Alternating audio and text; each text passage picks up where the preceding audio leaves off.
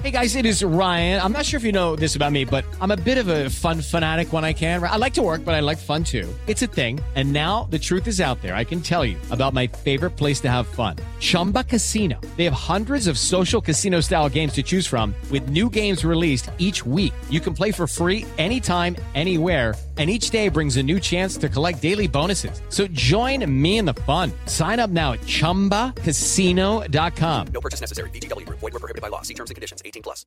Nossa conversa. É um prazer enorme conversar com você. Com Vanderlei Nogueira. Atenção, o doutor Jorge Pagura está conosco. Doutor Pagura participaria conosco no domingo passado, estava tudo acertado. Mas deu aquela fumaça toda que você acompanhou aqui pela Jovem Pan: tem jogo, não tem jogo. Foi uma emoção, parecia a cada minuto um capítulo diferente, e olhando no relógio, e vai pro jogo, não vai pro jogo, a pá, pumba!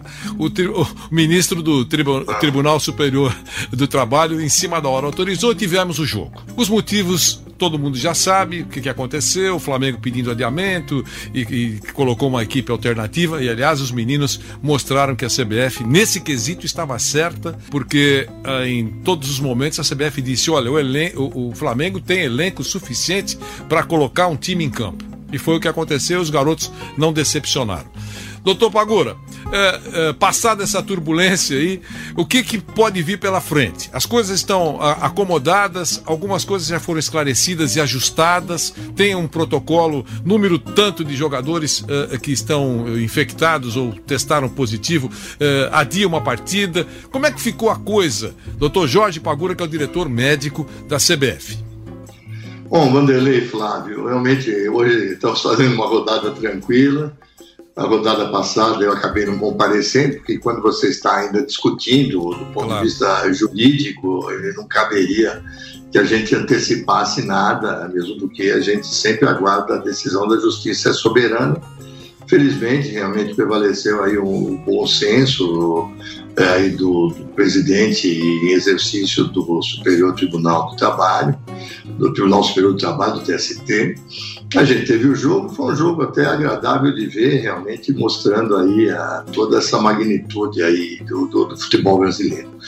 Nós estamos muito tranquilos, como eu disse para vocês, é, a gente trabalha com uma seriedade muito grande. Nós temos profissionais do mais alto, alto gabarito, não é do alto gabarito, do mais alto gabarito em termos de infectologia e epidemiologia. Temos um grupo grande de trabalho de, de também de ex-médicos que já participaram de clubes de futebol para entender a peculiaridade também do problema. E um grupo de suporte técnico atrás muito grande, muita gente trabalhando nisso, cada um responsável por uma série. E hoje a gente vai, vamos ampliando. Nós estamos já na 13 terceira rodada, Série A e B, nona da série da série C, quarta da série D, já começamos o A2 é, feminino e começaram, começou o sub-20. Nós temos tratado todas realmente as equipes e todas as categorias com isonomia, não podia ser diferente. E nós temos, para você ter uma ideia, nós já temos aí a, a, mais de 24 mil testes realizados. Nós temos uma checagem geral de tudo que está acontecendo. Fomos aprimorando, como eu disse para você, o nosso protocolo e nada impede que a gente, a cada avaliação ou a cada nova colocação do ponto de vista científico ele seja eh, realmente modificado eh, à medida que a gente acha que essas modificações são pertinentes. No momento nós temos aí uma, uma prevalência de 2%, eh, nós fizemos uma avaliação e fazemos um corte a cada 10 rodadas. Fizemos aquele primeiro corte de cada 10 rodadas, que a gente divulgou para toda a imprensa, eu mesmo enviei a vocês é, onde mostrava realmente uma prevalência em torno de 2%. Então, nós estamos falando aí em termos de quase 480, 500 dos jogadores, eu não estou com o número exato aqui. É, temos também aqueles já que testaram IgG positivo por um método que a gente considera e que a, não nós consideramos, que nós utilizamos dados da Organização Mundial de Saúde, Organização Pan-Americana de Saúde e do CDC americano, em torno de 15% de atletas positivos. À medida que o tempo vai passando, a gente vai realmente tirando alguns dos testes de acordo com, o que realmente hoje a, a, parte científica orienta e tudo muito bem definido, por realmente protocolos muito bem elaborados e internacionalmente aceitos, compartilhados com o Ministério da Saúde. E hoje eu diria para vocês que a gente tem uma situação de equilíbrio.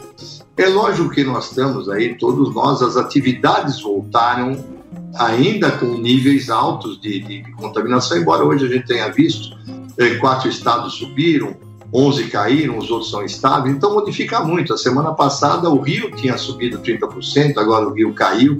Então, como país continental, a gente realmente fica atento a tudo isso. Mas nós estamos aí com uma certeza e uma análise estatística bastante grande de que vão aparecer casos. Agora, nós não temos nenhum indício, e isso a gente fez o cruzamento daqueles casos onde você jogou e no dia seguinte houve um teste positivo de mais do que oito, nove pessoas. Agora, a definição está sendo feita pela parte técnica. Se a gente pegar na UEFA, a UEFA é extremamente rígida.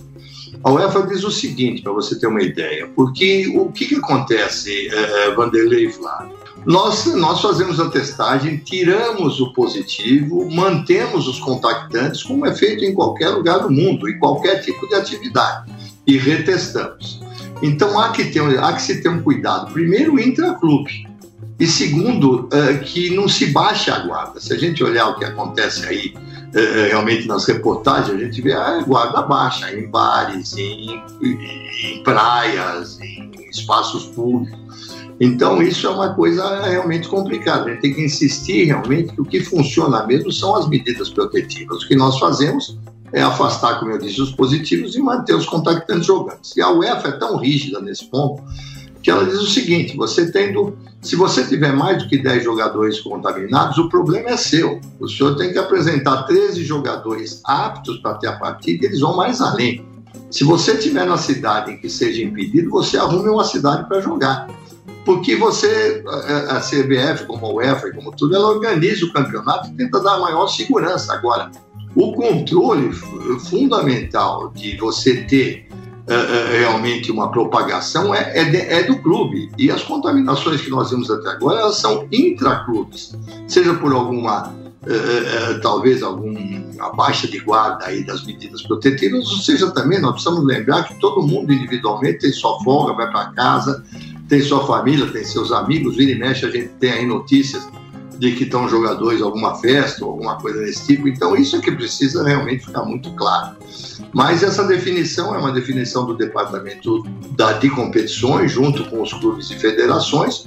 Aí a parte médica diz o seguinte: eu tendo tantos jogadores, é como diz a UEFA, não é esse o problema. O problema é o seguinte: eu tiro os contaminados e jogo os contactantes. Agora, se eles têm um número viável, a CBF está pagando até 40 testes. Então você pode ter, você tem base como aconteceu. Nós vimos a base jogar um jogo muito agradável e realmente mostrando aí até atletas que a gente nem conhecia e que estão no BID, eles estão registrados, então você pode fazer essa utilização. Ouvimos o doutor Jorge Pagura, diretor médico da CBF. Aliás, ele vai falar muito ao longo dos próximos meses, afinal, a pandemia está absolutamente diretamente ligada àquilo que vai acontecer no futebol. Teremos liberação de público, não teremos? O momento adequado vai chegar, vai demorar muito? A gente vai conversar muitas vezes sobre esse tipo de assunto. A nossa conversa com o Dr. Jorge Pagura no podcast da Jovem Pan. Nossa conversa. Mais uma vez agradeço a sua presença nessa nossa conversa com Vanderlei Nogueira.